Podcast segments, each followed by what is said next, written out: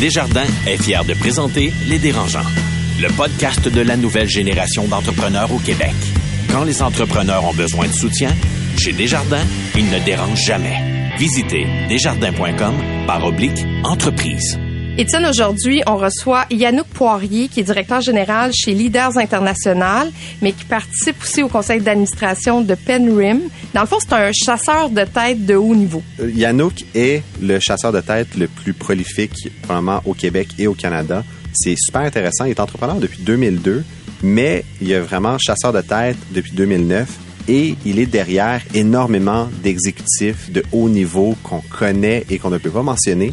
Mais cette business-là, des coulisses de la chasse, du recrutement, de placer la bonne personne sur la bonne chaise, c'est extrêmement opaque, mais pour la première fois, on a accès aux premières informations vraiment euh, d'actualité dans ce domaine. J'ai hâte de l'entendre parce que moi, je connais peu de choses sur les chasseurs de tête. Alors, on le retrouve dans un instant. Ne bougez pas.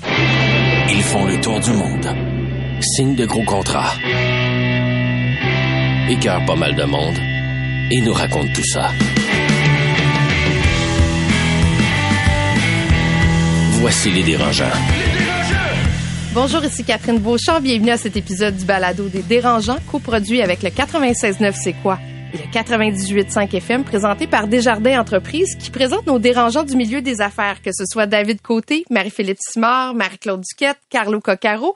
Et à chaque épisode, ben, je retiens trois de nos jeunes et fringants PDG à mes côtés. Noah Redler, président d'Arch Innovation, cofondateur de l'expérience Ville Intelligente. Bonjour. Salut Catherine. Alex Menti, entrepreneur en série. Bonjour. Salut Kat, ça va bien? Et Étienne Crevier, entrepreneur en série. Bonjour Étienne. Salut Kat. Alors, je vous annonce tout de suite le thème de notre euh, CA. On va se parler de euh, faire des affaires à l'international, c'est-à-dire quand est-ce que c'est le temps de faire ce qu'on appelle le grand move, euh, comment on doit le faire correctement? Alors, restez avec nous.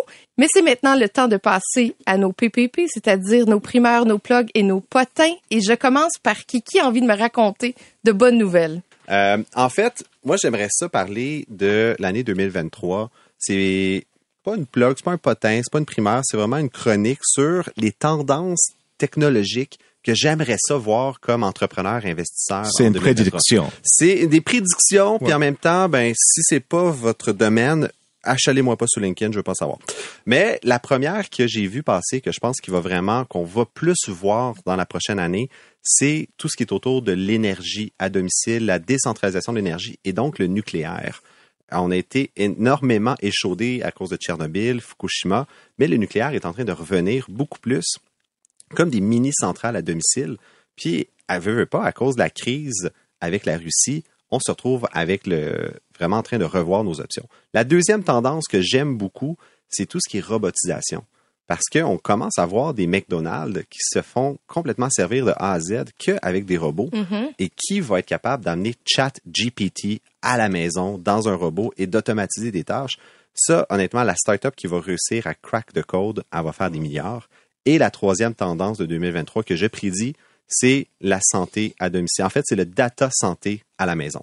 Fait que quelle vraiment application, Qu'est-ce que tu veux dire par data santé à la maison? On a réussi à amener la télémédecine en 2022 avec la COVID 2021 même. Donc, consulter un professionnel à distance. Mais maintenant, c'est d'avoir notre propre laboratoire hôpital à la maison. Donc, vraiment, l'environnement, L'autodiagnostic, des choses comme ça. le point of care que ça s'appelle, prendre notre pression, que ça soit vraiment intégré dans un portail patient, que le médecin y accès, d'être capable d'avoir nos glucomètres, d'avoir tous nos appareils de santé, mais vraiment à domicile. C'est faux qu'on va aller dans une clinique à chaque semaine se faire un full body scan, un scan complet du corps humain. Le scan va venir à nous.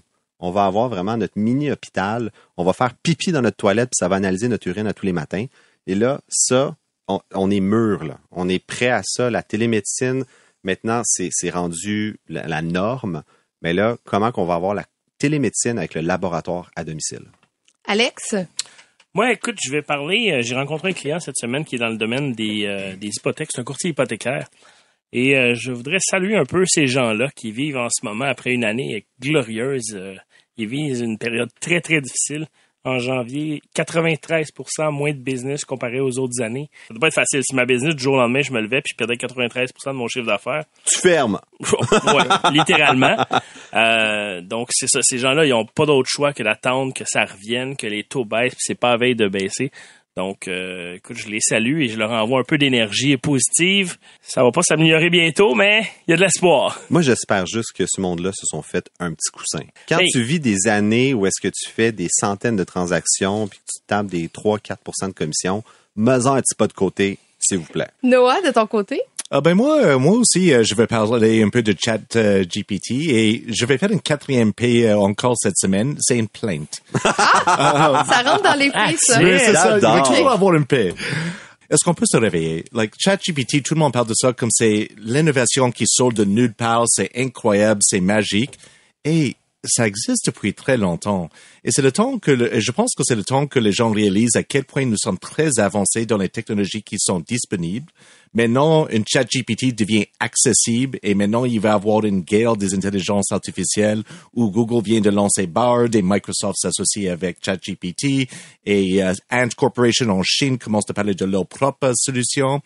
Et oui, ça va venir nous déranger, mais à la fin de la journée, peut-on plus parler de comment on peut prendre avantage, comment on va prendre avantage de toute cette richesse de technologie et finalement mettre en œuvre dans nos entreprises, dans nos organisations pour répondre à tous ces défis, on n'arrête pas de parler. Non, on va avoir euh, Yannick Poirier avec nous euh, pour parler de recrutement et tout le monde parle de, des pénuries de main-d'œuvre. Étienne, tu as parlé d'un McDo qui est 100% automatisé. Ben, c'est ça la réalité qui devient devant nous. Alors, au lieu de juste dire, oh, c'est quoi ça? Prendre le temps de vous éduquer, de savoir qu'est-ce qui existe sur le marché aujourd'hui et comment ça peut euh, vous, venir vous aider. Euh, sinon, il va toujours avoir une jeune de 28 ans euh, qui va venir avec son nouveau solution et complètement déranger des choses pendant des années. Euh, mais vous avez la capacité d'aller chercher ces solutions aussi, alors euh, réveillez-vous. Moi, je, mais je pense que c'est une question là d'accessibilité. Ben, oui, les technologies existent, mais c'était très inaccessible, même jusqu'à l'an dernier. Là. Ben, je suis pas, d'accord. Moi, ce que j'adore de Noah, c'est que c'est comme notre Copernic qui met de la technologie de Silicon Valley. C'est comme, on, est tous émerveillés de ChatGPT, puis Noah arrive et dit, guys, ça existe depuis 10 ans, come on! Hey, les humains, allez-y! Mon Dieu, on dirait qu'on est rendu dans un C, hein? non, mais j'ai fait quand même une prédiction 2023 de plus, quatrième. J'aimerais ça. Je pense que c'est comme un wishful thinking que Google soit délogé de sa position numéro un de recherche en ligne par Bing si ça, ça arrive, là, comme, ça serait Mais est-ce que, est-ce que tu sais qu'est-ce que ça veut dire Bing? Non. Ça veut dire but it's not Google. bon, excellent. On s'arrête un instant et au retour, on est en entrevue avec Yannick Poirier, qui est directeur général de Leaders International et on fait notre entrée dans les coulisses du monde des chasseurs de tête. Le podcast de la nouvelle génération d'entrepreneurs au Québec. Les dérangeants. Les dérangeants! L'entrevue de la semaine, une présentation du quartier général de l'audace du Cégep de Saint-Jérôme, un environnement unique au Québec pour étudier en entrepreneuriat ou démarrer son projet d'affaires, passer de rêveur à entrepreneur. Visitez qgda.ca. Notre invité aujourd'hui navigue dans le milieu entrepreneurial depuis de nombreuses années et son mandat comme associé chez Leaders International depuis 2009, c'est de recruter les meilleurs leaders pour diriger des entreprises aux quatre coins de la planète. C'est un excellent communicateur, un passionné de l'être humain. Il n'a pas peur des défis et il croit fermement qu'on peut changer le monde un leader à la fois. Bonjour Yannick Poirier. Tiens, bonjour Catherine. c'est vrai qu'on peut changer le monde un leader à la fois? Mais je l'espère euh, de tout mon cœur qu'on est capable de le faire parce que ça nous donne un peu d'espoir pour le futur. Yannick, tu es directeur général chez Leader International, aussi président du conseil d'administration chez Perim. Qu'est-ce que ça fait? Les deux entités commencent à travailler ensemble et qu'est-ce que tu fais dans la vie? oui, ben écoute, c'est une bonne question, c'est bien présenté. En fait, Leaders International, c'est une compagnie qu'on a fondée euh, mon associé, et aujourd'hui c'est mes, associés et moi, et euh, qu'on a fondé en 2009 à Montréal. Et on l'a grandi par acquisition et de manière organique. Donc, organique sur Montréal. On, a évidemment le Grand-C, euh, notre marque de commerce. On a trouvé des, des, clients importants avec qui on a pu fonctionner et grandir les équipes. Puis après ça, on a fait des acquisitions là, stratégiques dans le reste du pays pour avoir une compagnie pan-canadienne euh, qui est devenue de Leaders et compagnie à Leaders International éventuellement. Donc, on a vraiment mis notre main euh, sur le recrutement exécutif. On a réussi à bâtir une marque très forte en quand même très peu d'années, euh, ce qui nous donne beaucoup de crédibilité là, sur, sur le marché, d'avoir des clients Donc, pour nous, c'est important. Pour tout le temps, pour rechercher le meilleur talent disponible dans l'industrie. Fait c'est des missions corporatives particulières selon des besoins précis pour nos clients. Euh, ceci étant dit, ça c'est le Canada euh, et on, le monde est de plus en plus petit maintenant. Donc quand on a des clients européens qui veulent venir au Canada ou quand moi j'ai des clients du Québec qui veulent euh, ouvrir un satellite en Australie, euh, qui veulent aller aux États-Unis. Comment qu'on procède? Tu Puis à la fin, c'est pas si simple que ça. On connaît pas les territoires, on connaît pas euh, les, les, les, personnes sources tout le temps. Donc pour faire la recherche qui peut bien fonctionner, ça nous prend des partenaires. Et c'est là que Penrim International est arrivé. Penrim, c'est un regroupement indépendant. C'est comme la maison mère? Non, en fait, Leaders, c'est une compagnie qui nous appartient à nous. au complet, ok. Oui, donc on est propriétaire. Tu sais, on est avec mes associés. Puis euh, euh, Penrim International, ça c'est un regroupement d'entreprises indépendantes comme la nôtre, mais ceux en Australie sont indépendants comme nous, ceux aux États-Unis et etc. partout en Europe, mais ensemble on fait une force, une cohésion qui est beaucoup plus forte. Vous faites des passes à palette. Tout à fait, des passes à palette, c'est bien dit, euh, Étienne. Puis de cette manière-là, ça, ça, fait en sorte que quand je travaille en Australie, j'ai des partenaires australiens qui sont sur le terrain, qui connaissent les gens, qui connaissent la manière de fonctionner, qui connaissent les subtilités là également du pays. Donc c'est excessivement important. Et de ce, ce regroupement-là, je suis devenu le président là, en 2018 en fait, et euh, maintenant je suis encore sur le conseil d'administration. Par contre, euh, depuis cette année, je ne suis plus le président. Ok, c'est compliqué d'aller recruter des candidats à l'étranger? En fait, recruter, point, c'est compliqué. ça, sait. mais ça doit être encore plus compliqué quand on change de pays. Justement, on parlait de ces subtilités, euh, de, la culture, en fait, du pays qui change à chaque fois? Ben oui, tout à fait. C'est, je pense que ce n'est pas simple. Ça prend de la bonne information, ça prend du bon data, ça prend évidemment un plan précis. Il faut savoir ce qu'on cherche. Euh, faut avoir, euh, faut, faut bien comprendre c'est quoi les besoins du client, c'est quoi les valeurs du client, puis c'est quoi les, besoins, les enjeux précis. Puis il faut avoir des bons partenaires pour travailler avec nous euh, à cette fin-là. Donc, pour, pour nous, travailler à l'international, c'est pour ça que Penrim devient excessivement important. Qu'est-ce qui fait que tu es bon dans ton travail? Oh. Il faudrait demander à mes clients. tu dois le savoir pas mal quand même. Mais en fait, euh, en fait, Catherine, je pense que les, euh, la rigueur devient excessivement importante. L'information, puis l'information, c'est le pouvoir. Hein, je pense qu'on le sait tous. Euh, donc, dans ce qu'on fait, c'est d'être en mesure là, d'avoir cette intelligence émotionnelle-là pour parler à des candidats, de les comprendre, d'aller chercher la bonne information, de bien comprendre les, les, besoins du client, puis ensuite de suivre dans tout le processus. Donc, le processus, c'est pas uniquement la recherche fondamentale au début, c'est la sélection par la suite pour être en mesure de d'avoir des tests psychométriques, d'avoir toutes les informations fondamentales qui sont importantes. Puis par la suite, c'est de faire l'intégration des candidats dans le poste. Donc ça, c'est l'autre point qui est excessivement important parce que quand on sait que environ 60% des gens que tu embauches à l'externe, euh, ils vont partir euh, au bout de la première année. Donc à cause principalement des problèmes d'intégration ou de, de mauvais fit avec l'entreprise. Donc c'est là que tous les tests psychométriques deviennent importants, toutes les références, etc. Étienne? Yannouk, tu es entrepreneur depuis 2002. Tu as parti des éditions Global. Tu avais Speed Magazine. Euh, ultimement, tu as, eu plusieurs vies. Tu as écrit le premier livre que j'ai lu. Incroyable. Hein? Euh, avant de devenir entrepreneur. Il y avait des images. des, des, bonhommes à colorier, hein? Moi, le survenant de Germaine Gavremont secondaire, là, fuck off. non, mais avant de me partir en affaires, c'est, j'étais allé à la bibliothèque du HEC, puis je suis tombé sur Qui a peur du Inc? Puis ça a été le premier livre que j'ai lu sur l'entrepreneuriat. Puis, en fait, tu as dit quelque chose d'intéressant. Ayant eu plusieurs vies comme entrepreneur, ça a toujours été difficile. C'est difficile de recruter, mais est-ce que ça l'a toujours été? Depuis 2002, depuis que tu es en affaires, ou c'est vraiment récent, ce phénomène-là de, recrutement difficile? Mais en fait, je pense que je suis devenu entrepreneur parce que j'ai pas été recruté. Tu étais le pire employé. je écoute, je, vais tout de suite écrire ma propre description de poste. Mais euh, non, je dis ça à blague, mais je pense que trouver la, bonne entreprise, trouver ton X, trouver le bon fit, c'est jamais simple. sais, peu importe t'es où dans la vie puis à quel moment, je pense que on le sait quand on trouve sa passion, quand on trouve la bonne équipe avec qui on peut travailler, quand on, peut grandir, quand on sent, tu sais, qu'on on est en train de changer des choses. Puis ça, je pense que c'est jamais si simple que ça. Ça prend des essais-erreurs, puis ça prend des rencontres fortuites, puis des fois, ça... Je pense que la formation continue est importante dans tout ça. Fait que tout ça pour dire que je pense pas que c'est jamais simple, euh, Étienne. Mais je trouve ça très touchant que tu aies lu mon livre, euh, un des premiers livres quand, quand tu étais au HEC, parce que ça, c'était un livre excessivement important qu'on a fait à l'époque. L'idée de base, quand qui a pas qui est sorti, c'est qu'on on- était jeunes, on partait des, des, des, des petits startups. Puis les, on trouvait ça compliqué de tout avoir des gens coutus, puis des, des compagnies qu'on se disait, my God, est-ce qu'on peut parler des jeunes entrepreneurs, qui ont autant de problématiques pour pour survivre puis essayer de gagner, tu sais, fait que là on s'est regroupés, autant des hommes que des femmes, euh, plein de segments différents de la société. Euh, pour essayer de de dire qu'on existait puis de créer quelque chose. Fait que je trouve qu'il y a un lien avec les dérangeants, tu sais, qui, c'est qui- qui est assez fort. Qui a là. peur du Inc, c'était comme les dérangeants, mais version analogue. Oui, si on veut. ça dit mon âge. Je suis curieuse, est-ce que ça se lit encore en 2023? Ben oui. Qu'est-ce que- qu'est-ce qu'on apprend? euh, je veux dire, les, les compagnies sont là, euh, sont encore Qui, qui viables. est encore en affaires? Ouais. Ben en fait, la- majorité, euh, sais-tu, sont encore en affaires du bureau d'avocat la firme de communication, à numéraire, je, je regarde des bénisteries. Écoute, c'est vraiment dans toutes les directions. Je pense sur 13, parce que moi, 13, c'est un chiffre fétiche. Là.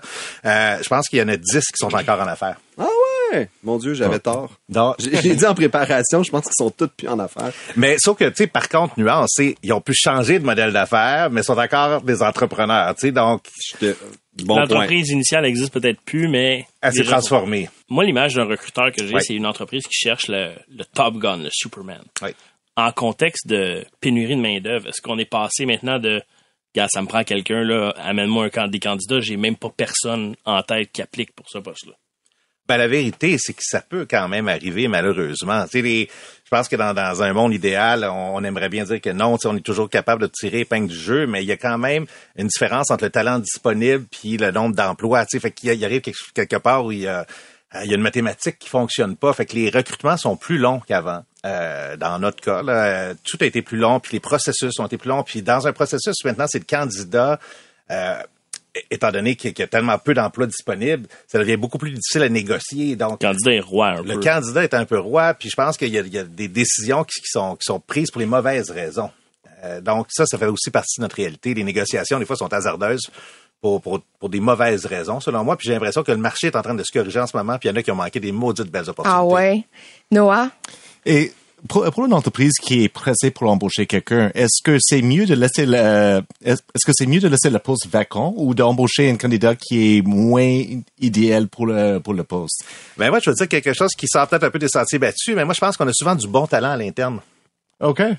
Puis, euh, Oh. puis- Ah, vous allez même jusqu'à piger à l'interne de... Non, ben, ben, ben, moi, non, je, je parle contre ma paroisse, mais en même temps, je pense que si les gens, tu sais, des fois, c'est pas tout le temps plus vert à côté.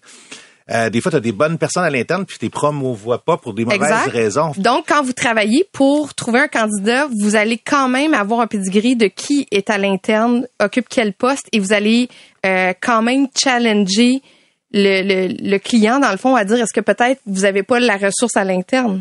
Ben effectivement, je pense que ce, qu'on fait souvent, les, c'est qu'on, on- nous on dit on, on, on amène les bonnes informations pour le client à la base. C'est pas juste du recrutement de candidats rapidement ou un trou une cheville. On dit ça prend la bonne information tant à l'interne qu'à l'externe, puis on va benchmarker les deux. Donc on, on va évaluer souvent les personnes clés à l'interne, puis après ça on va les comparer avec des gens de l'industrie euh, à l'externe ou avec avec des gens de, de compétences transversales qui pourraient être compétentes. Donc ce qui fait en sorte des fois c'est qu'on dit que Georges à l'interne qu'on pense qu'il est plus bon là, ben on se dit écoute finalement là, si on le compare, non seulement il peut être intéressant, il est encore passionné, il connaît l'industrie, il connaît votre business, puis euh, au niveau de la rémunération ça peut être tu sais, très concurrentiel moins aussi. cher. Ben oui, ben non, ben sérieux. Puis je pense que des fois, il y a des réactions où, où on se rend compte que, ben oui, tu sais, on devrait peut-être laisser une chance. Puis je pense que les compagnies devraient le faire de plus en plus. Pourquoi les employeurs pensent pas à leurs propres, euh, leurs propres employés? On prend le monde pour acquis. un Moi, peu, je pense fois, que hein. oui. Ben écoute, je pense que dans, dans, dans certains cas, c'est ça. Des fois, ça prend aussi. Tu sais, il faut être transparent dans ce qu'on fait. Là, puis il faut dire la vérité. Puis il faut être capable de, de- de dire les choses telles qu'elles sont.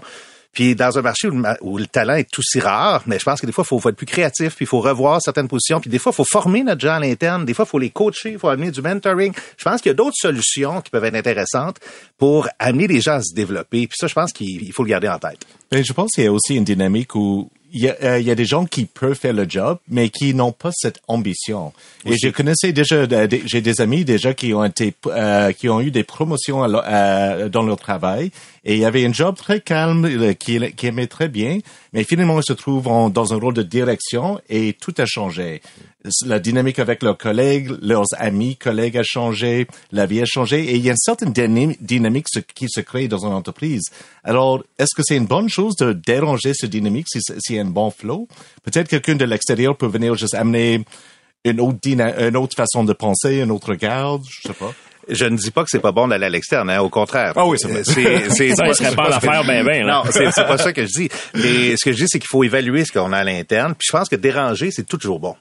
Peu importe. Tu sais, les- je pense qu'il faut, il faut brasser un peu les choses. Puis des fois, quelqu'un qui est trop confortable, ben, ça fait du bien de se faire brasser un peu aussi pour dire, regarde, là, tu sais, il y a d'autres possibilités. Puis si tu l'essayes pas, tu le sauras pas. Tu sais, fait que les, euh, je, pense que oui, déranger, c'est, c'est correct. Puis je pense que d'avoir une bonne vision de l'interne puis de l'externe, ça amène à faire des choix stratégiques beaucoup plus éclairés. Yannick, quand on recrute un candidat, c'est quoi les drapeaux rouges qui vont faire qu'on va juste pas l'engager ou qu'on va lui, on va lui dire au revoir, ouais, ouais. Ben, écoute, il, peut en avoir plusieurs, en fait.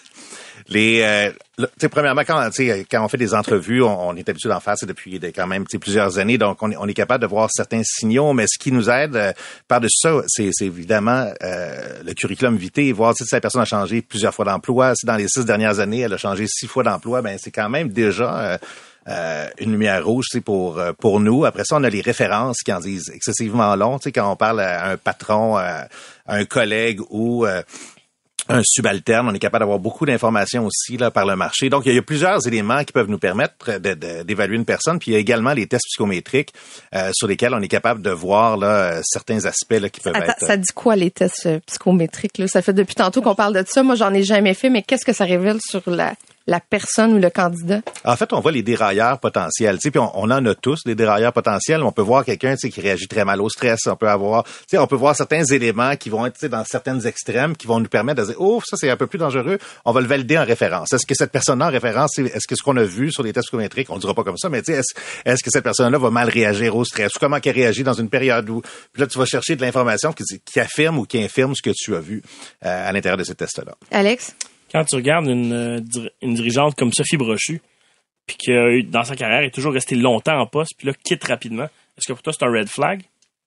Ben là, écoute, je pense que c'est n'importe qui qui regarde les journaux ou qui écoute un peu les nouvelles en ce moment, il y a plusieurs red flags avec, euh, avec la question de. Sophie, euh, ouais, tu sais, il y a le numéro 2 vient de partir, euh, le numéro 1, elle a quitté, euh, je pense que puis elle avait déjà fait une sortie publique auparavant, fait que fait que c'est sûr qu'il se passe quelque chose. Là. Écoute, j'ai pas la science infuse pour pouvoir dire c'est quoi, mais je pense que oui, euh, il y a probablement une vision qui est différente entre l'administrateur principal puis euh, la dirigeante.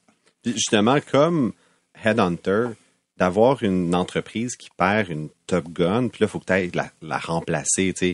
Est-ce que c'est des mandats trop tough? Est-ce que tu as déjà refusé des mandats? Parce que tu es comme, OK, il y a une culture de marde, clairement, n'importe qui je vais recruter, je le mets dans une position comme un siège éjectable. Et puis surtout que là, c'est c'est public, là. Oui. Les gens savent que ça va pas bien là-bas, là. Mais en même temps, je dirais que quand les gens font appel avec un recruteur exécutif, les, c'est habituellement parce que c'est très difficile de recruter. Hein, parce que souvent, ils vont l'avoir essayé par eux-mêmes, ils vont avoir fait les premiers réseaux, ils vont avoir fait les premiers cercles, puis ils vont se rendre compte que, un, c'est, c'est difficile. Puis ils vont faire affaire à ce moment-là avec avec un recruteur euh, ou une recruteuse. Là. Dans, dans un cas comme ça, je pense que les, c'est important qu'il y ait, qu'il y ait un fit avec le conseil d'administration, qu'il y ait un fit avec les valeurs de l'entreprise, qu'il y ait un fit avec la vision court puis moyen terme, puis que les challenges soient clairement identifiés. Puis la personne qui s'en va là, sais, il va avoir des compétences. Il y en a qui vont être dresseurs, euh, il y en a qui vont euh, être en mesure de mobiliser. Donc, tout dépendamment, tu sais, c'est quoi les grands enjeux, je pense qu'il il va avoir quelqu'un qui va être en mesure de, prendre le défi. Puis c'est pas anormal que ça arrive, tu dans des grandes organisations comme ça. Mais j'imagine qu'il n'y a pas tant de Sophie Brochu dans ce monde. Alors, quand tu as une vie d'une poste si important que ça, comment est-ce que tu arrives à, la remplacer? C'est quoi le processus? Parce que j'imagine c'est un peu comme remplacer le coach des Canadiens. It's like, OK, ben, j'aimerais euh, ch- choisir parmi tous les coachs du monde, mais faut parler français, faut connaître nos cultures, faut comprendre le Ah, milieu t'as de dit qu'il fallait parler français pour venir coacher le Canadien? Euh, ouais. T'aimes la poutine aussi. J'insiste. Ben, en tout OK. C'est pas tout le temps vrai, là, cette histoire-là, mais bon, ouais. Ben, c'est demandé. Euh, alors, ça commence par où? Ben écoute, ça, ça commence par, par euh, une clarification des besoins qui doit être excessivement claire. Ça prend également c'est une clarification, comme je disais tantôt, un peu du conseil d'administration qui amène sa vision puis qui, qui est encore une fois là, alignée. À travers de ça, ça prend une description de poste par la suite qui, qui est en mesure de, de bien établir c'est quoi les compétences clés qu'on recherche puis de où peut venir le talent. Voir un peu c'est quoi dans la stratégie de recherche qui est une personne qui va avoir les compétences transversales qu'on va pouvoir transférer dans cette entreprise-là. Puis évidemment, c'est Hydro-Québec, il y en a juste un au Québec. Là. Donc, faut être capable de voir c'est quoi les, les entreprises connexes qui peuvent être euh, intéressantes pour ça. C'est pour ça que quand on regarde l'énergie, bien évidemment, ça, fait un certain sens dans le domaine de l'énergie. On, on peut aller un peu plus loin. Donc là, tu vas faire des stratégies de recherche avec des paramètres sur des segments principaux, secondaires, tertiaux, dans lequel tu vas essayer d'aller chercher des compétences qui vont être euh, favorables pour l'emploi. Alors, c'est un grand projet. Et si on prend ça à l'échelle d'une petite entreprise comme la mienne, like, moi, je suis une petite entreprise, j'ai cinq employés et j'ai pas les moyens de t'embaucher pour venir tra- trouver euh, mes cours d'eau, mes juniors euh, dans l'entreprise. C'est quoi un processus peut-être plus streamline que je peux entreprendre chez nous? Attends, non, on lui a même pas demandé ça coûte combien? Ouais. J'ai vu son montre, je sais combien ça ma, coûte. c'était ma prochaine question. Ben, ça dépend. Habituellement, c'est un pourcentage sur le, sur le salaire de base plus les bonus. OK. Puis ça joue entre quoi les pourcentages?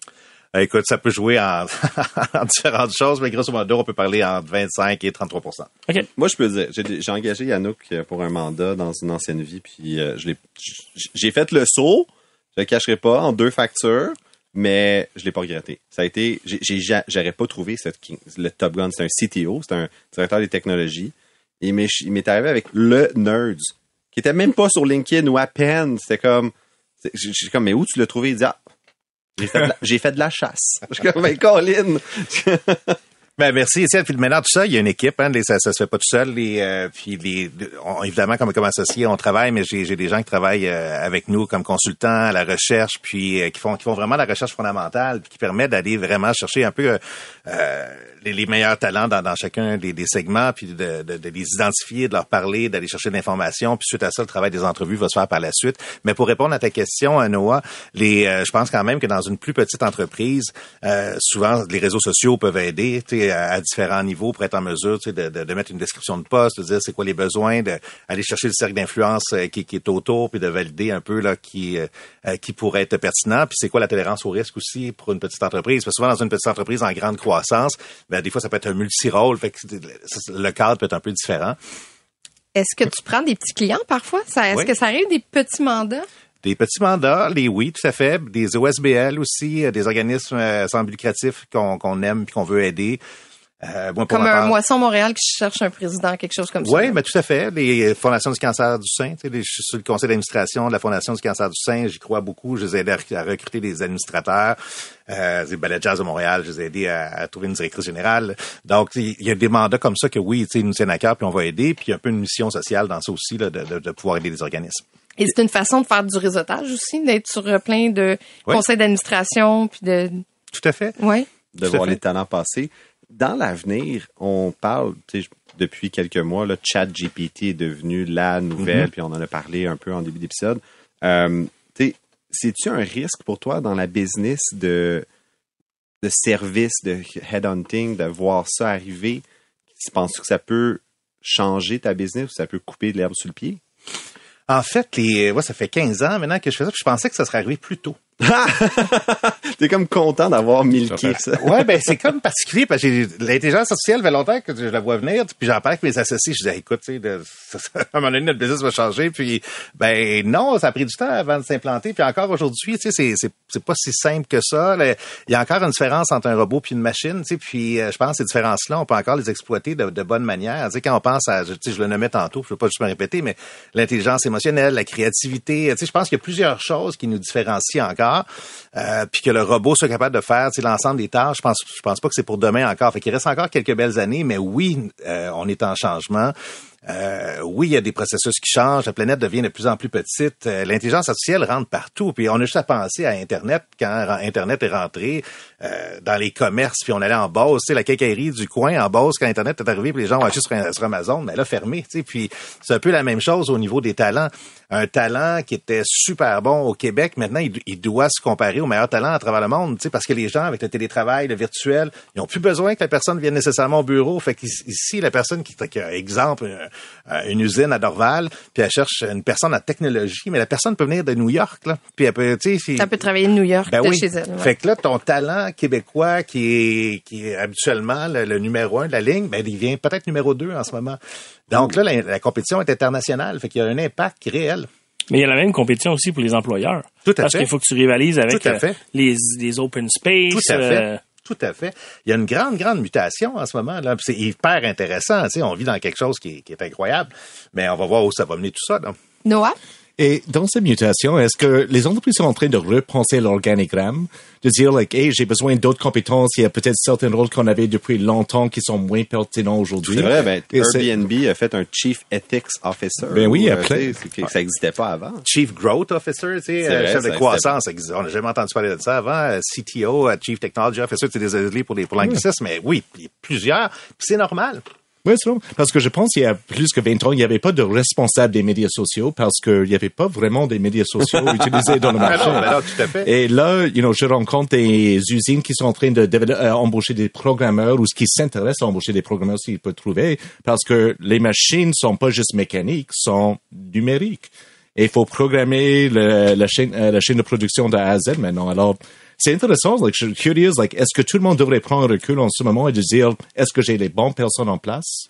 Ben, écoute, je pense qu'on doit toujours faire ça. On doit toujours se positionner, on doit toujours se remettre en question. Puis j'ai peut-être une anecdote. Là. Dernièrement, je parlais avec euh, quelqu'un en, private equity qui fait des investissements dans, des startups. Puis euh, euh, il disait, écoute, si je rencontre quelqu'un qui vient d'une petite compagnie en croissance, puis qui me dit, écoute, je veux monter à 1000 employés, il dit, je lui donnerai jamais d'argent. Il dit, moi, je vais vouloir quelqu'un qui a 100 employés qui me dit, je vais réduire ça à 50 employés parce que je vais mettre l'intelligence artificielle. Puis, fait, que, écoute, il y a un changement complet, là, tu sais, autant de la part des investisseurs pour, pour savoir qu'est-ce qui est intéressant, qu'est-ce qui l'est pas. Fait que, écoute, c'est, c'est épeurant, mais en même temps, c'est exaltant.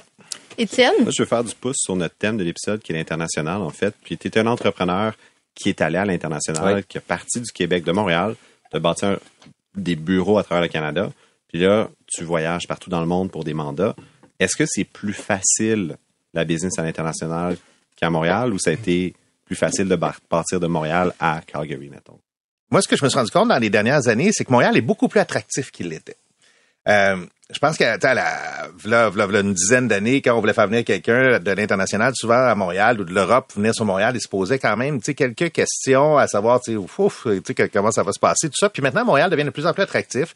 Euh, je pense qu'il y, y a plusieurs raisons euh, à ça, avec évidemment les difficultés qu'on peut voir sur, sur la zone euro puis euh, l'économie européenne.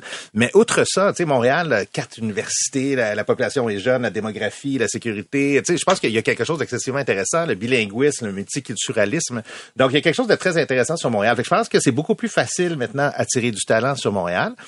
Euh, puis au, au même titre, euh, en- envoyer du quelqu'un travailler maintenant euh, à l'étranger, il, il va rechercher là, certains standards qui sont peut-être un peu plus difficiles à trouver. Donc, oui, il y a des grandes zones qui sont encore très attirantes, mais je pense que le Canada en ce moment est très attractif. Puis toi, comme entrepreneur, juste pour rebondir, c'est-tu plus le fun de faire des mandats à Montréal, Montréal, en recrutant des Montréalais, ou t'aimes ça aller à Londres, faire des mandats, puis c'est plus, c'est des plus gros mandats, c'est plus Étienne, qui n'aime pas aller à Londres? Ben non! Mais c'est ouais.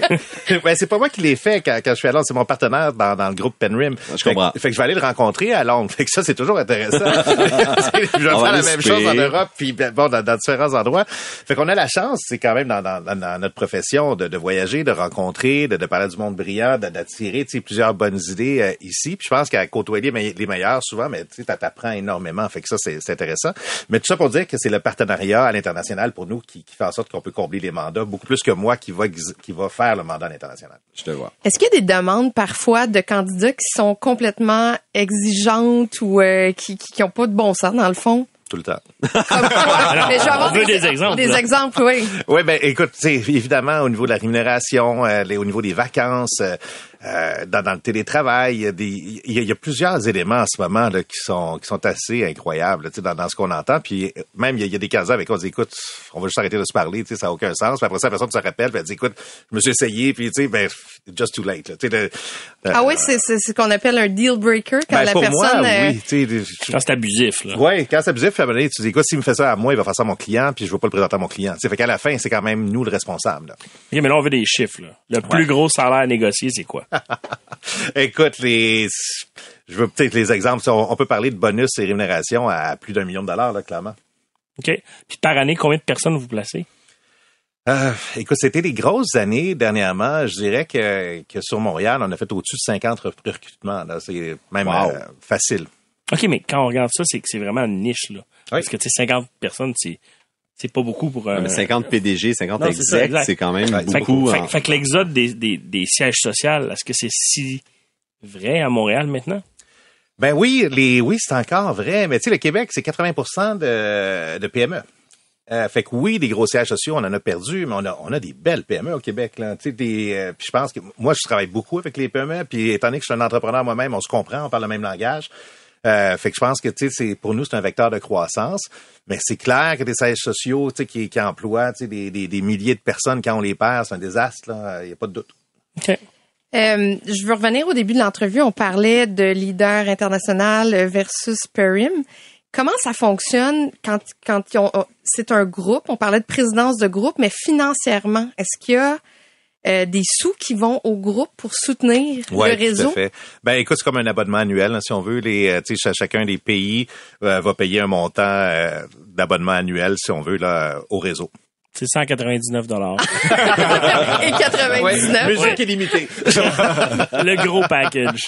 Mais le, le, en fait, les, les, l'argent va à Perim, mais Perim fait quoi? C'est, c'est de la représentation du marketing, euh, donc Ouais, ben écoute, c'est un peu tout ça là, effectivement. C'est la représentation des différents associés. C'est des, des- il y a des clients qui vont vouloir avoir des mandats, euh, puis ils vont dire, écoute, est-ce que vous avez un, est-ce que vous avez un, groupe international? Sinon, on n'est pas intéressé à travailler avec vous pour différentes raisons, parce qu'ils ont des besoins aux États-Unis, ils ont des besoins en Chine, ils ont des besoins en Australie. Fait qu'ils veulent savoir que tu as ce, t'as ce reach là, que tu as cette possibilité là de rejoindre des gens. Donc oui, euh, c'est un différenciateur important là, pour euh, pour nous puis pour certains clients. Puis Penrim dans tout ça, ben représente euh, les différents associés, les différents secteurs. Tu as des chefs de pratique en technologie, tu as des chefs de pratique en énergie, mais qui vont, qui vont chapeauter des clients mondiaux. Puis As-tu déjà refusé de travailler pour un client? Euh, oui, Parce que c'était une culture. manque de- d'éthique. Ah ouais. manque d'éthique? Oui, ben écoute, si on, si on fonctionne pas avec tes valeurs, tu sais, je, je, je ferai pas de culbute, puis ça me. Donc, t'as pas faim. Ben, j'ai toujours faim, mais disons que je suis un gour- gourmet gourmand. je mangerai pas n'importe quoi. Ça a été vraiment un vrai plaisir. Euh, c'est un milieu que, en tout cas, moi, personnellement, je connaissais peu. là, le- Mais tu le- vas peut-être te faire headhunter maintenant, Catherine. Ça m'étonnerait. Je sais pas si on fait ça à la radio, d'aller euh, chasser des têtes pour remplacer d'autres têtes ailleurs à la tu ris, radio. ben oui. Pour vrai? Ben oui, oui. On va se parler tantôt. Yannick Poirier, directeur général chez Leader International et membre aussi du conseil d'administration chez Pelrim. Merci. Ça a été vraiment très agréable. Ah, ben merci à vous, vraiment. À Merci prochaine. beaucoup. Merci. Salut. Le podcast de la nouvelle génération d'entrepreneurs au Québec. Les dérangeants. Le CA, une présentation de Garling WLG, des avocats aux côtés des entrepreneurs. Le succès, ça se prépare et ça se protège. Développez les meilleurs réflexes en matière de droit et propriété intellectuelle. Visitez garlingwlg.com. Juste avant de passer à notre CA, c'est l'heure de la question dérangeante. Et aujourd'hui, je veux savoir quel est le coût le plus fumant que vous avez fait en marketing? C'est-à-dire euh, euh, que- que- quelque chose qui a vraiment dépassé, même vous êtes impressionné vous-même, puis je veux savoir pourquoi ça a fonctionné. Alors, je vais commencer avec Noah. Euh, ben, j'ai pensé long euh, sur cette question parce que je suis le pire en marketing. J'ai un petit talent à aller à faire des petits slogans et euh, je, euh, you know, je travaille sur une stratégie médiatique, mais j'ai jamais vraiment euh, démarré une campagne de marketing ou euh, d'essayer de vraiment faire de visibilité au grand public. Ah, mais je dirais, c'est pas pour vous flatter euh, le gang, mais c'était vraiment de se joindre à vous. Oh! De Attaboy! Oh, ben c'est oui. ton coup le plus fumant, c'est Ben- d'être avec les dérangeants. Ben oui, c'était pas mal bruyant. J'adore ça, mais écoute, je Ouais. le prends vraiment comme un petit velours. Surtout que c'est moi qui t'ai convaincu de joindre. Je toi, rappelle. ça? Je t'ai appelé, j'étais dans un lave-auto. je pensais que ça allait couper. J'ai comme, non, mais ça te tente-tu pareil? It was like, podcast, oh ouais, cool. Let's okay. do it. Ça veut dire que ça te sert vraiment, les dérangeants? Ah, je pense que oui. Surtout, moi, je suis, euh, j'essaie à l'époque d'être plus, de plus en plus présent dans les régions et j'avais déjà raconté sur d'autres épisodes comment ça m'avait aidé. Mais dans les régions, les gens nous écoutent. Euh, et quand les gens entendent mon voix et en arrivant dans une rencontre, ils disent like, je connais ton voix de quelque part. Est-ce que vous êtes sur la télévision? C'est like, non. Prochaine. Est-ce que vous êtes sur la radio? C'est like, presque. Ah, c'est les dérangeants. Étienne, de ton côté? Ben, c'est une super bonne question parce que il y a une vidéo de Gary Vaynerchuk, puis on peut l'aimer, le détester, mais il parle des ventes contre le marketing. Puis il dit, guys, le monde de vente, là, prenez votre trou parce que une personne en marketing va faire 10 ans de, re- de revenus de vente avec un stunt. Un bon stunt bien exécuté, là, ça vous bat toute la gang qui fait du porte-à-porte à tous les jours. Puis moi, je m'en souviens, ça a été Tout le monde en parle. Ça a été d'avoir une influenceuse qui a parlé de biogénique à Tout le monde en parle en disant que ça allait changer sa vie. Ça a duré 8 secondes. Mais attends, c'était travaillé comment? Tu l'avais briefé avant pour qu'elle le fasse ou ça s'est fait de façon naturelle? Ça s'est fait de façon naturelle, mais on travaillait beaucoup ensemble, puis c'était, euh, on, on l'a encouragé fortement depuis, ça faisait plusieurs mois. Puis quand ça s'est arrivé, écoute, ça a Tu t'y été, attendais pas, là. C'était pas prévu. c'était pas tant prévu. OK, fait que que- c'est- c'est pas une vraie stratégie. ben non, ben en fait, on savait qu'elle allait faire. en arrière de C'est un coup fumant. Ben, c'est en fait, c'est un stunt dans le sens que ça aurait pu être coupé au montage. Fait que nous, quand on écoutait tout le monde en Ah, c'est parle. dans le temps qu'il y avait du montage. Exact. Ouais. Puis, euh, on savait qu'elle avait mentionné biogénique à tout le monde en parle. On savait que ça avait, qu'elle avait dit que ça allait changer sa vie, mais on savait pas si ça allait être laissé. Fait que là, le dimanche soir, toute l'équipe, on était là, on écoutait le show. Puis là, quand c'est sorti, là, ben moi, je suis allé, j'ai fait le test de biogénique. Là, oh my God! C'était comme si le Canadien venait de scorer, là. Sérieux, le site web a planté. Les ventes ont rentré pendant des semaines et des semaines. Après ça, on a fait comme un an de revenus en trois semaines. C'était malade. Fait Ton CTO, bon il aurait dû arranger ça pas que ça crash, là. Ah non, Chris, ça c'était, j'y rentré dedans. Alex?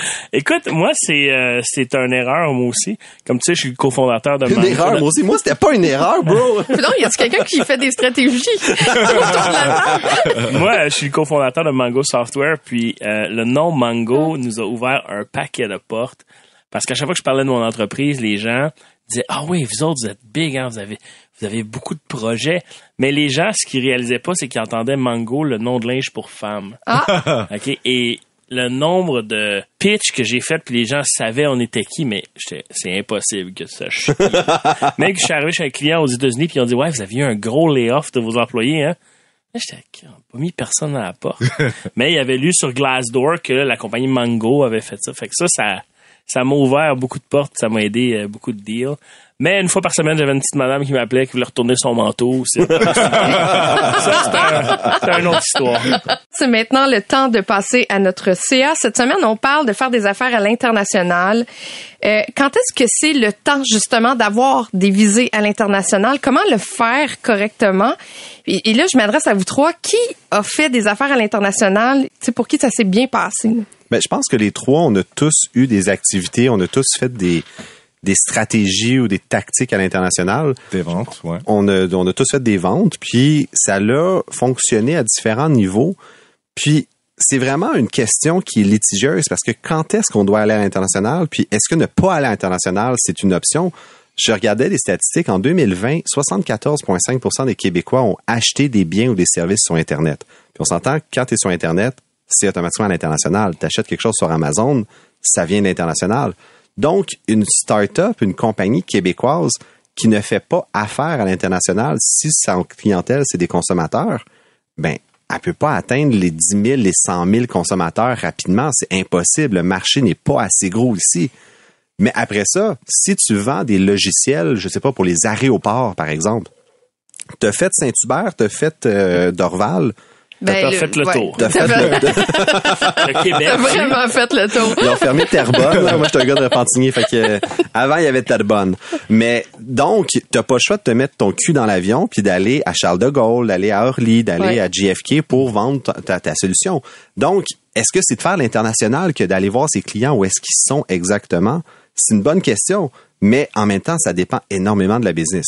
Fait que, tu sais, moi, je serais curieux, les boys, quand est-ce que vous avez été à l'international? Ça a-tu été le premier move ou ça a été plus tard? Ben, moi, je pense que moi et Étienne, on s'est connus sur une mission économique en Chine. En plus, c'est vrai. Ouais. Puis, euh, on, a, on avait deux business vraiment différents. Étienne vendait un produit, moi, je vendais un service. Et je pense qu'un service, c'est beaucoup plus difficile à exporter qu'un produit parce que il y a des bonnes chances que dans le pays où tu vas aller, il y a des gens qui faisaient le même service que toi. Moi, j'ai toujours misé sur le deux aspects. Un, le dollar canadien. Donc, aux États-Unis, on a fait beaucoup de business là. Puis deux, la Made in Canada, on sous-estime à quel point c'est Ah, c'est sexy. c'est sexy ailleurs dans le monde. C'est vrai. C'est quand on allait dans des missions économiques, on disait on va s'occuper de faire votre software, on est les Canadiens.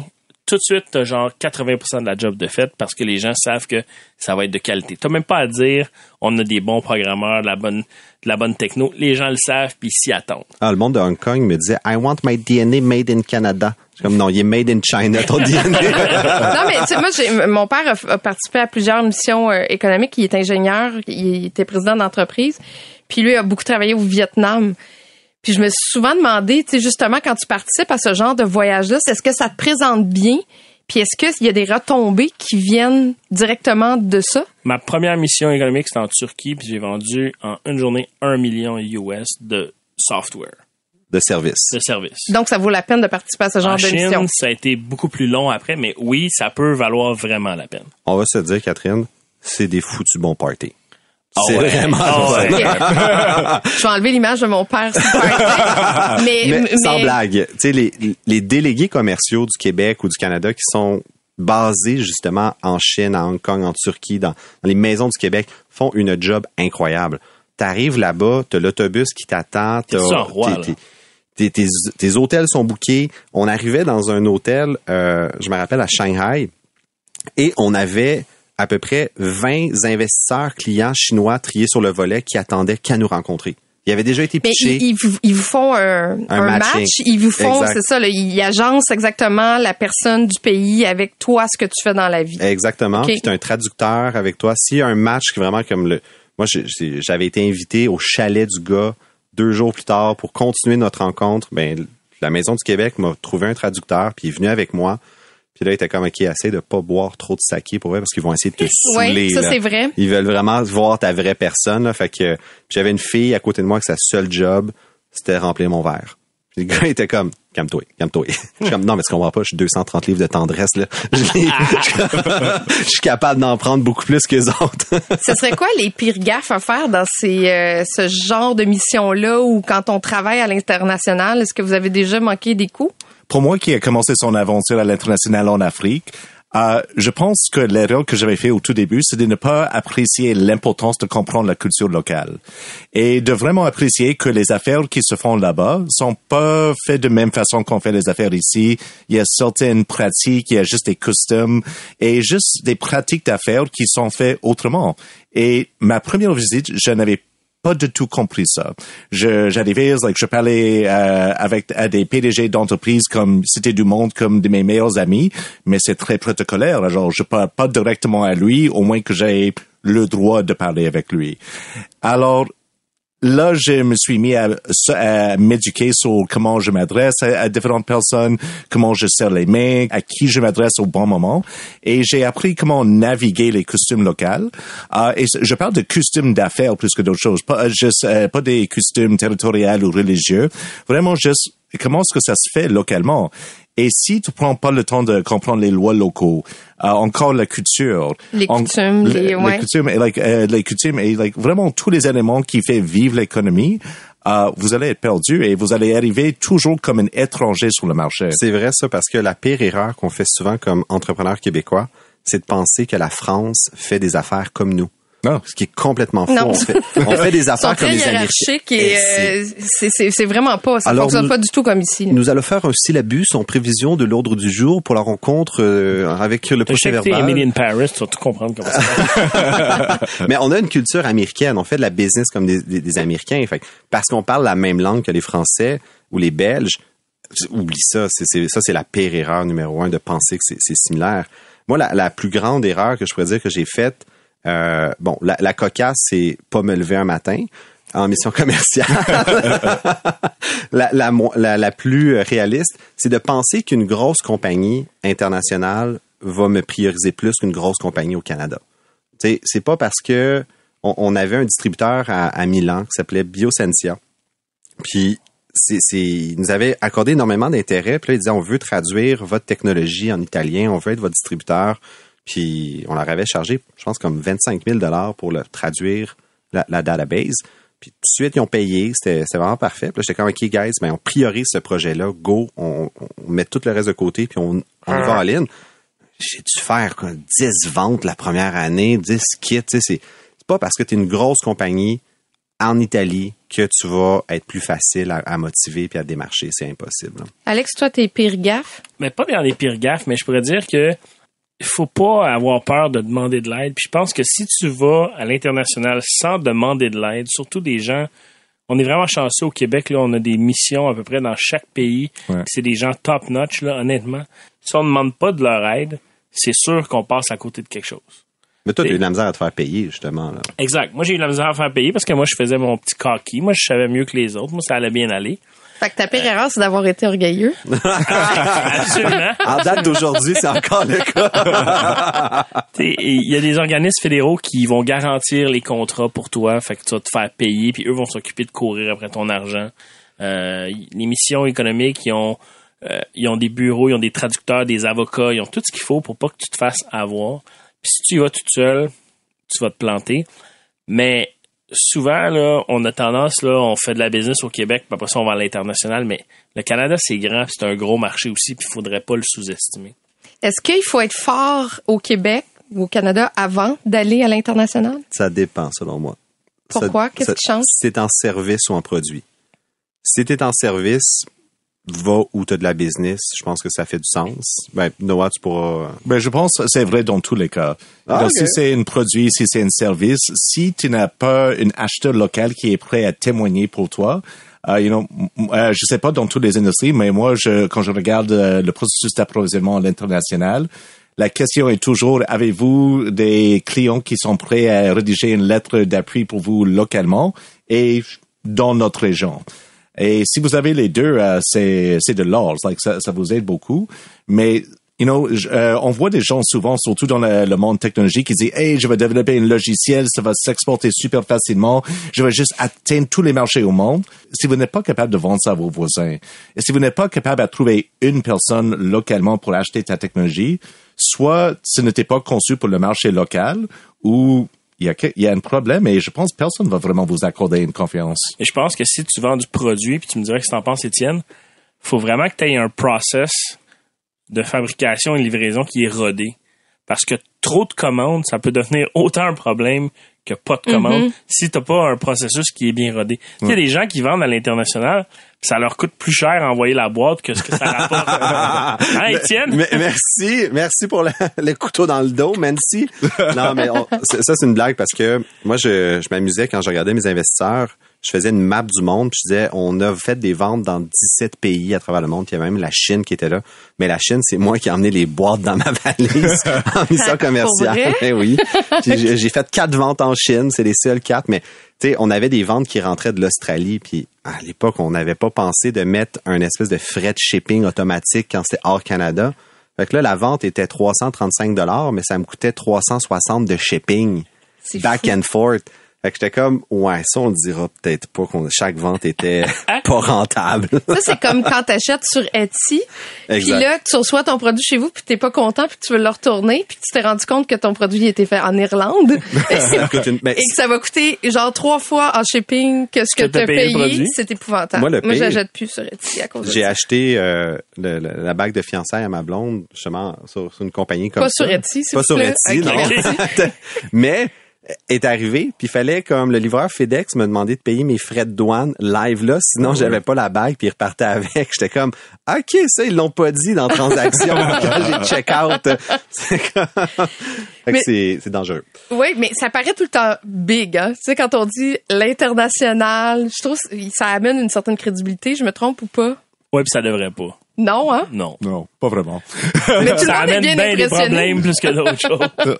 C'est, c'est, on voit les entrepreneurs dans les avions, ils disent, OK, je m'en vais comme pour un- rencontrer des clients à l'international. Tu penses, oh my God, ça va bien ces affaires. Je serais vraiment curieux de voir à la fin, tu sais, le rendement, le retour sur investissement de, de ce voyage d'affaires-là. Je pense que 9 fois sur 10, ça doit être déficitaire. Tu sais. Ben oui. Si Ouais. t'es pas capable de faire de la business localement, tu seras pas capable à l'international. Souvent, ça coûte juste plus cher, tu es plus loin de tes clients, c'est plus compliqué. Tu sais, d'avoir des heures d'ouverture, un service à la clientèle qui est de 9 à 9 parce que, ultimement, tu es sur plusieurs fuseaux horaires, c'est extrêmement dispendieux. Il y en a pas d'employés à Montréal qui veulent travailler jusqu'à 9 heures le soir parce que, non. comme faut qu'ils répondent à des commandes de Vancouver parce que là-bas, il est 5 heures. C'est un, un pensez-y bien faire de la business à l'international. Et euh, faut que ça soit vraiment payant. Fait donc, tu dois avoir saturé ton marché ou pas loin parce que ça sera pas plus vert chez le voisin. Moi, j'irais pas pour sauver mon entreprise. Il y a des gens, des fois, qui nous écrivent ou qu'on entend parler, qui disent Là, euh, j'ai loadé mes deux cartes de crédit, je m'en vais à un trade show, puis c'est là, faut que je vende, sinon c'est ça passe ou ça casse. C'est le pire move ever. Les là. trade shows, c'est la pire dépense, là. Ouais. On est d'accord. Les gens vont prendre un drink puis voir leurs amis des autres compagnies. C'est toujours, il envoie toujours les stagiaires ou des fois, ils engagent des reps on demand pour les trade shows. Fait que c'est même pas du monde de l'industrie, point. Fait que, euh, non, ça, je suis d'accord avec ça. Mais, je pense que maintenant, au Québec, on est capable d'avoir des très belles business qui peuvent utiliser l'international. Donc, tu vas pas, tu mets pas ton cul dans l'avion, tu restes au Québec, mais t'affiches sur des plateformes, t'affiches. Donc, tu permets à des clients d'acquérir ton produit, ton service euh, à distance via des marketplaces, des Amazon, des Etsy. Ça fait du sens, ça. C'est une belle business. le panier bleu. Oui, ça c'est. Ah, à un mo- à un moment donné, on se ferait un CA panier bleu. ah, ça, ça serait le panier blues, comme dirait Pierre-Yves McSween. Je pense que ce qui est important de mentionner pour l'international aujourd'hui, c'est que la tendance va là parce que les Québécois âgés en moyenne de 30 25 à 34 ans sont beaucoup plus euh, en ligne, sont beaucoup plus vers des entreprises à l'international, puis leur budget moyen est beaucoup plus élevé que les baby boomers. Donc, les entreprises aujourd'hui qui ne pensent pas international, qui ne pensent pas aller justement exporter, euh, vont se faire couper l'herbe sous le pied par la compétition assez rapidement. On est capable encore aujourd'hui de s'en sortir localement, mais si on prend pas des moves pour justement 2028, 2029, 2030, d'avoir un, un footprint hors Canada, hors Québec du moins, euh, c'est manquer l'opportunité. Puis on a beaucoup, on a accès à beaucoup de subventions. Le programme d'export Québec, le PEX, rembourse 50% des dépenses à l'exportation. Puis ça, c'est aller en Ontario là, pour le export Québec. Traduire son site web en anglais, c'est une dépense admissible. Fait que c'est un peu stupide de pas l'utiliser. hein. C'est déjà tout pour euh, notre épisode aujourd'hui des dérangeants. Je veux remercier notre invité Yannick Poirier, qui est directeur général chez Leaders International. On a eu euh, une belle visite des coulisses du monde des chasseurs de tête. Je vous remercie tous les trois. Alex, merci. Merci. Noah, Merci. Étienne. Merci, Kat. C'était Catherine Beauchamp qui vous dit à la prochaine pour un autre épisode des dérangeants. À bientôt. Le podcast de la nouvelle génération d'entrepreneurs au Québec. Les dérangeants. Les dérangeants!